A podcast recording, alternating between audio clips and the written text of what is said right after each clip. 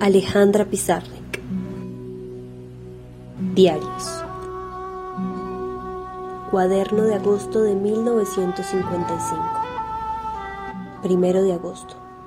Me veo obligado ya a admitir que la ansiedad es mi estado genuino, ocasionalmente interrumpido por el trabajo, el placer, la melancolía o la desesperación. Connolly Despierto cansada y fría la toma de posesión de una libertad exterior tan duramente lograda es triste.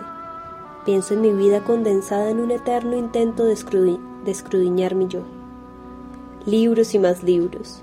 Hay momentos en que desaparece la esencia del libro, quedando solamente su ridículo cuerpecillo. Me veo entonces acariciando nebulosas hojas de papel y me pregunto si valen lo que una mirada humana.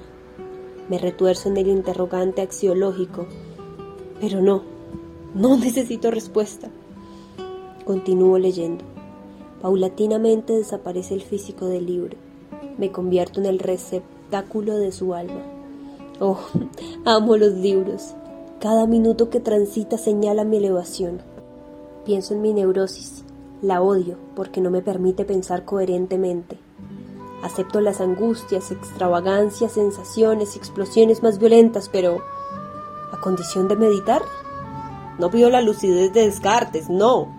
Quiero una ínfima cantidad de raciocinio que me permita decir, Alejandra, te estás engañando. Quiero tener capacidad de elección. Se me ocurre que aún no debo comenzar la novela. Tiempo de madurar. Aún no rechazo íntegramente el mundo. Aún me aferro a los engaños gestadores de ilusiones fantásticas. Aún soplan mí la optimista esperanza de hallar el puente transitable entre los límites y el infinito. Aún no tengo conciencia de la total impotencia del hombre. O si la tengo, no me causa suficiente angustia. 3 de agosto. Despierto angustiada después de una noche llena de sueños desagradables y fantasías voluptuosas. Todo esto me indica hasta qué punto no acepto enfrentar la realidad del medio. Solo me consuela pensar en el material literario que puedo obtener de estas felicidades de mi cerebro, pero también está la sensación de pérdida de energía de la imaginación. La atención se atenúa. Recuerdo ese párrafo de Demian, tiene usted que tener sueños y deseos amorosos, y quizá le asustan a usted, no los tema, son su mejor patrimonio, créame. Yo he perdido mucho por haberme empeñado en yugular tales sueños, cuando tenía su edad. No se debe hacer tal cosa. No debemos temer ni creer ilícito nada de lo que nuestra alma desea en nosotros. 4 de agosto. Auténticas esperanzas humanas renacen en mí. Escribir, amar, conocer gente maravillosa. Ah, si solo me sería posible pensar. Fluye una imagen. En la librería, P estuvo mirando una número de revista de psicoanálisis había un artículo sobre la creación literaria de M. Spira. Sí, Diana, una paciente escribe un poema, bastante bueno, y a M no se le ocurre hacer nada mejor que cortarlo en trocitos y decir, es un ojo este, aquel, una frente, este, aquella, que el lenguaje profesional viene a ser. Este verso se refiere a una transferencia X, aquel a un sentimiento de culpa por el hermano y sigue así, mon Dieu, mon Dieu. ¿Y qué me da para vivir saber que Vallejo ha sido un neurótico? Que le partí leptosomático, que Van Gogh estuvo internado. Nada, nada. Destrozo mi frente, arte puro. Las señoras elegantes de la revista Sur, esas señoras, ¿hubiesen recibido a Van Gogh en sus reuniones? Bueno, pasada la euforia, vuelvo a mi fiel frustración lo que ocurre es que no estoy afirmada en mi posición. 5 de agosto. Despierto cansada y llorosa. Los interrogantes entran por la ventana como el viento, como el sol, pero mi alma no se pregunta nada. Solo mira y reprueba los torneos mundanos que realiza mi cuerpo. Ella solo desea paz y como no se la doy, se limita a callar y esperar. La tristeza llena mi cuerpo, me siento cansada de tanta melancolía. Mi estado de ánimo trueca los resplandores luminosos de cada objeto en simples entes desteñidos. Nada me señala alegría, Nada estira mis labios en verdadera sonrisa. Mi pelo oculta la frente grávida de horrendas imágenes.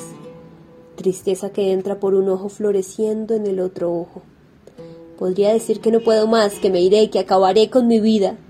Pero sigo y sigo portando esta angustia exacerbada, repetida y renovada. Mis manos se abren desesperadas. Estoy encerrada en la más funesta congoja. Estoy atormentada por el pesar más negro. Mi sufrimiento surge a cada instante para mayor verosimilitud. Solo disfruto de veras en mi propia compañía. Cuando estoy sola en el detalle de la vida, la vida de la vida, es algo realmente maravilloso. Oh, quien fuera un escritor verdadero, consagrado a su vocación y solo a su vocación. Creo que ya no hay nada que defender. Aún con mi ínfima capacidad reflectiva, puedo deducir mi vida. Ha de ser una vida corta en la cual no me casaré ni tendré hijos. Hasta diría que no tendré relaciones sexuales.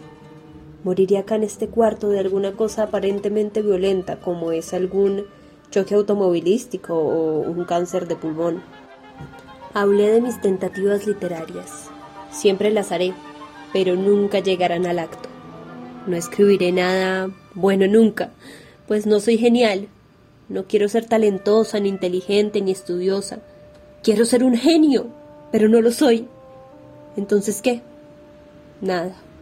Alejandra, nada. Sigue juiciosa y reprimida como hasta ahora. Sigue diciendo que tu vida no vale nada y temiendo fumar en la calle. Sigue berreando contra la humanidad mientras te asusta esta pobrecilla. Sigue entreteniendo una calavera negra cuando tu rostro enfrenta al espejo mientras el corazón late pensando en el dibujo correcto de tus labios. Sigamos caminando, Alejandra. Sigamos caminando. Caminaremos hasta la odiada y temida muerte en la que cesaré la odiada y temida vida. Gime por tus lágrimas mientras te sientes culpable de tu risa. Enciérrate en tu cuarto a escribir sandeces suspirando por los ovarios de D sonreía de, angustiada por el tiempo que corre y la necesidad de estudiar Pascal. ¿Comprendes, Alejandra? Estamos perdidas. Lo que se dice, completamente perdidas. Me siento delirar. Me duele mi existencia sin objeto. Yo misma soy un objeto. ¿Qué mundo enfrentar si sola nada soy? ¿Qué mundo explicar si sola nada sé? Domingo 7 de agosto.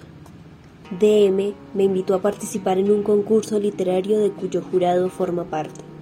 Se me ocurre que no debo intervenir, pues DM es pseudoclasicista y dijo que mis poemas son muy buenos, pero un tanto osados.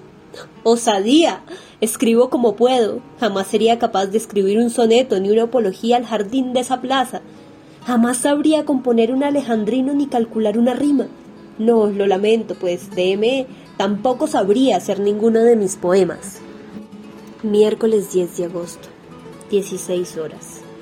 Enmudecida, las sombras presentan similitud con, un con una radiografía borrosa. Las sombras que despiertan al contacto de mi pluma, mi espíritu permanece atletargado. Cierro los ojos y lo imagino blanco, viscoso, como un repelente órgano humano dentro de un frasco de formol, expuesto en una vitrina. Renuncio a la coherencia. Soy un ser esencialmente inconsciente. Estoy tan tranquila que me alarmo. Escribo sin verdadera necesidad. Ahorro las palabras. Estoy sentada mirando fijamente el papel. 11 de agosto. Despierto a las 10.30. Estoy en un pantano. Mundo de ensueños. Enferma, cansada. Ya nada me interesa. Quiero seguir durmiendo. Contemplo mis ojos irritados, mi rostro tan pálido. No puedo escribir. Es el fin.